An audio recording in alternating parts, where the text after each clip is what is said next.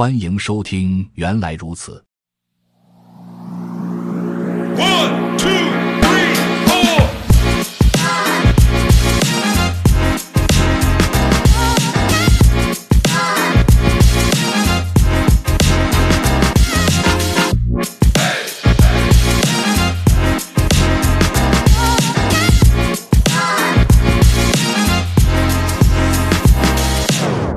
本期学习内容：vector 用来储存一系列的值。我们要讲到的第一个类型是 vect，也被称为 vector。vector 允许我们在一个单独的数据结构中储存多个值，所有值在内存中彼此相邻排列。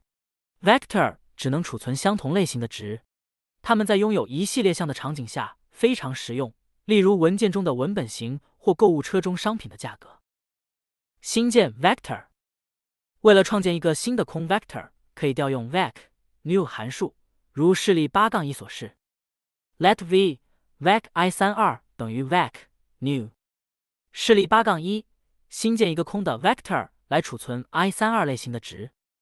注意这里，我们增加了一个类型标注，因为没有向这个 vector 中插入任何值，Rest 并不知道我们想要储存什么类型的元素。这一点非常重要。Vector 是用泛型实现的，第十章会涉及到如何对你自己的类型使用它们。现在我们知道，vec 是一个由标准库提供的类型，它可以存放任何类型。而当 vec 存放某个特定类型时，那个类型位于尖括号中。在示例八杠一中，我们告诉 Rust v 这个 vec 将存放 i 三二类型的元素。在更实际的代码中，一旦插入值 Rust。就可以推断出想要存放的类型，所以你很少会需要这些类型标注。更常见的做法是使用初始值来创建一个 vec，而且为了方便 Rust 提供了 vec 红。这个红会根据我们提供的值来创建一个新的 vec。示例八杠二，新建一个拥有值一、二和三的 vec i 三二。Let v 等于 vec 一、二、三。示例八杠二。新建一个包含初值的 vector，因为我们提供了 i 三二类型的初始值，Rust 可以推断出 v 的类型是 vec i 三二，因此类型标注就不是必须的。接下来，让我们看看如何修改一个 vector。更新 vector。对于新建一个 vector 并向其增加元素，可以使用 push 方法，如示例八杠三所示。Let mat v 等于 vec new。V push 五，v push 六，v push 七，v push 八。示例八杠三，使用 push 方法向 vector 增加值。如第三章中讨论的任何变量一样，如果想要能够改变它的值，必须使用 mat 关键字使其可变。放入其中的所有值都是 i 三二类型的，而且 Rust 也根据数据做出如此判断，所以。不需要 vec i 三二标注。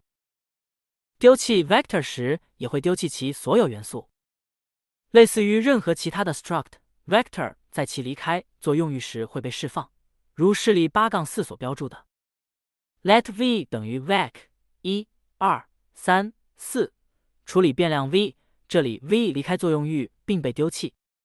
示例八杠四展示 vector 和其元素于何处被丢弃。当 vector 被丢弃时，所有其内容也会被丢弃。这意味着这里它包含的整数将被清理。这可能看起来非常直观，不过一旦开始使用 vector 元素的引用，情况就变得有些复杂了。下面让我们处理这种情况：读取 vector 的元素。现在你知道如何创建、更新和销毁 vector 了。接下来的一步，最好了解一下如何读取它们的内容。有两种方法引用 vector 中储存的值。为了更加清楚的说明这个例子，我们标注这些函数返回的值的类型。示例八杠五展示了访问 vector 中一个值的两种方式：索引语法或者 get 方法。Let v 等于 vec in 二三四五。Let third 与 i 三二等于与 v 二。Print on the third element is third match v get 二 sum third 等于 print on the third element is third none 等于 print on there is no third element。列表八杠五使用索引语法或 get 方法来访问 vector 中的项。这里有两个需要注意的地方。首先，我们使用索引值二来获取第三个元素，索引是从零开始的。其次，这两个不同的获取第三个元素的方式分别为使用语和返回一个引用，或者使用 get 方法以索引作为参数来返回一个 option 与 t。REST 有两个引用元素的方法的原因是，程序可以选择如何处理当索引值在 vector 中没有对应值的情况。作为一个例子，让我们看看，如果有一个有五个元素的 vector。接着尝试访问索引为一百的元素时，程序会如何处理？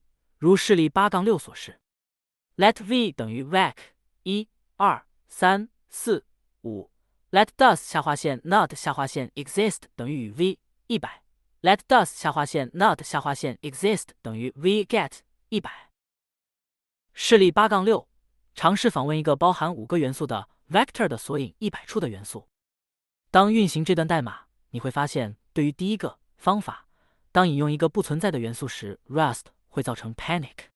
这个方法更适合当程序认为尝试访问超过 vector 结尾的元素是一个严重错误的情况，这时应该使程序崩溃。当 get 方法被传递了一个数组外的索引时，它不会 panic，而是返回 none。当偶尔出现超过 vector 范围的访问属于正常情况的时候，可以考虑使用它。接着，你的代码可以有处理 sum 与 element。或 none 的逻辑，如第六章讨论的那样。例如，索引可能来源于用户输入的数字。如果他们不慎输入了一个过大的数字，那么程序就会得到 none 值。